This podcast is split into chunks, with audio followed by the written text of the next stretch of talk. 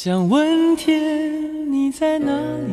我不知道你在哪座城市，也不知道你是谁，心情好不好？你现在是不是一个人？有没有感到孤单？我知道，最使人疲惫的，往往不是道路的遥远，而是你心中的郁闷。希望这个声音可以温暖你耳边的每个夜晚。我是拿铁，二零一九，让我们听到更多精彩。微信找我，拿铁磨牙时刻。城市的夜晚，听见花开。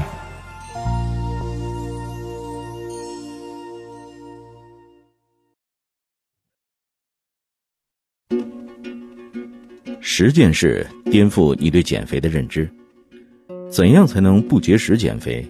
英国 BBC 告诉你关于减肥的十个真相。很多人以为少吃几顿饭、减少食物的摄入就能减肥，其实不然。下面是几个有趣的科学事实。第一，不是看起来大腹翩翩的人才肥胖，体型均匀的人也有可能内脏脂肪超标。比起身体表面的肥肉，看不见的脂肪才是更大的威胁，它有可能诱发心脏病、肝病和肾病等。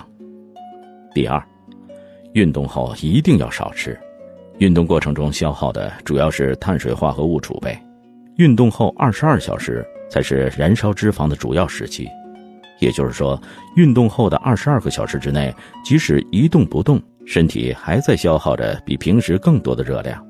所以，运动完了少吃东西，这会有非常明显的减重效果。而坚持运动，即便是运动量不太大，也会让你持续消耗脂肪。第三，当你感到饥饿时，你的大脑会尽力让你去选择高热量的食物以进行补偿。所以，减肥的时候想吃高油高糖的食物是大脑的原始反应，而意志力可能不足以战胜这种渴求。所以，还是恢复一日三餐，并把餐盘换小一点这样你可能少吃百分之二十二的食物。首先，把一顿饭内的所有食物装到一个餐盘里，这就有助于减少食量。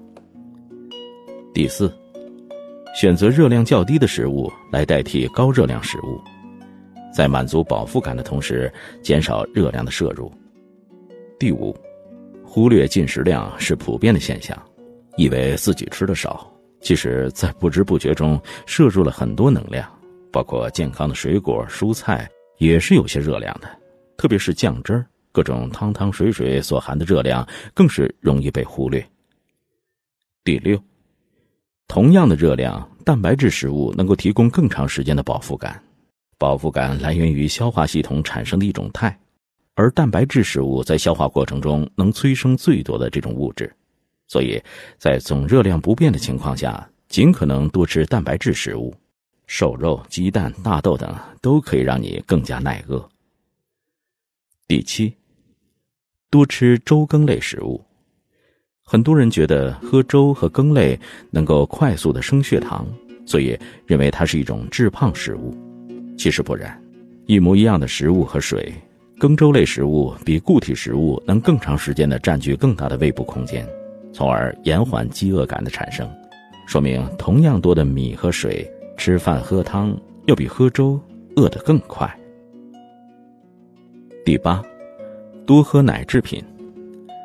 乳制品中的乳钙能够和肠胃中的脂肪结合成无法吸收的皂质，从而将一部分脂肪通过粪便排出体外。